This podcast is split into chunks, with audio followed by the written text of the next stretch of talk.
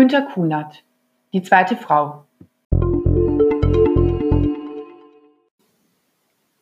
Am 6. März dieses Jahres feierte Günter Kunert seinen 90. Geburtstag. Er ist in Berlin geboren und verließ 1979 die DDR und lebt seitdem in Norddeutschland in Itzehoe. Er schrieb unzählige Romane, Essays, Gedichte, Erzählungen, Theaterstücke und Filmdrehbücher und darunter auch Die zweite Frau.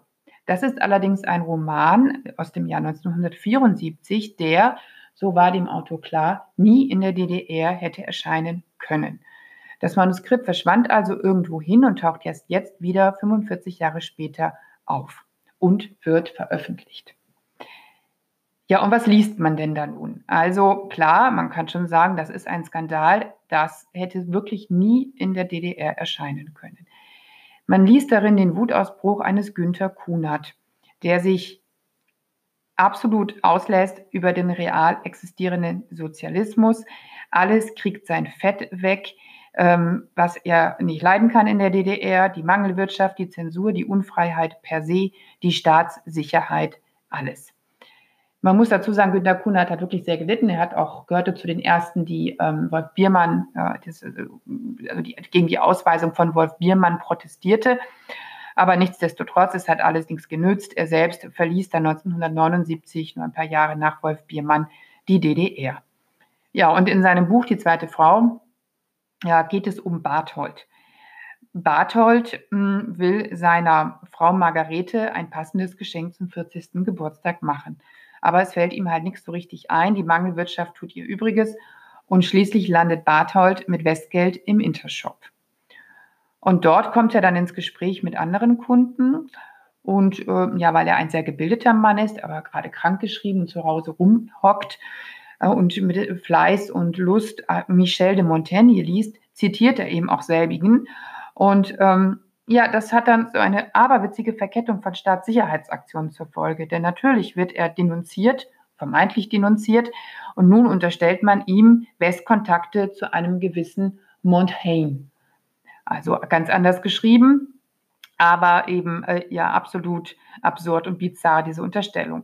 Und das Ganze wird dann auch nicht einfacher für Barthold, weil seine Margarete Helene in den Ruinen des Gartenhäuschens einen BH gigantischen Ausmaßes findet, menschliche Knochen findet und nun ihrem Angetrauten auch noch einen Mord zutraut. Man merkt an dem, äh, wie es geschrieben ist, dass Günter Kunert sehr viel Spaß dabei hatte, seiner Wut freien Lauf zu lassen.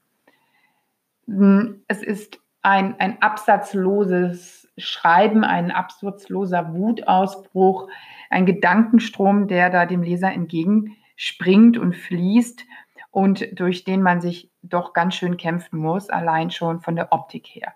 Lustvoll meandert Kunert von Thema zu Thema, von der Perspektive Bartholz zu der von Margarete Helene und zurück und nimmt zwischendurch dann auch noch die Rolle des allwissenden Erzählers ein. Und äh, naja, diese Verkettung von Fehlschlüssen wird wirklich zu einer sehr bissigen Satire über den real existierenden Sozialismus. Und dennoch ähm, ist es wie gesagt, etwas mühsam, äh, das Ganze zu lesen. Und man fragt sich auch so ein bisschen, warum ausgerechnet jetzt die Veröffentlichung sein muss. Wer die DDR kannte und in ihr gelebt hat, wird sich zweifellos in der Geschichte wiederfinden. Wer sie kannte und nicht dort lebte, wird vielleicht noch mit Interesse lesen. Und die jungen Leser, also für die dürfte der Roman, so denke ich, eher ein eigenartiges Relikt sein. Schwer nachvollziehbar, wenn überhaupt verständlich. Das soll jetzt kein Qualitätsurteil sein, denn man darf nicht immer die Leser freisprechen von geschichtlichem Wissen, um ein Buch zu verstehen. Aber hm, irgendwie hat die Brisanz des Romans über die Jahrzehnte doch nachgelassen und dieser Wutanfall aus dem Jahr 1974 wäre vielleicht 1980 ein Bestseller geworden. Heute, so finde ich, ist er literarisch eher ermüdend, wenn auch als Zeitdokument durchaus zu würdigen. Günter Kunert, Die zweite Frau, erschienen im Waldstein Verlag, Göttingen.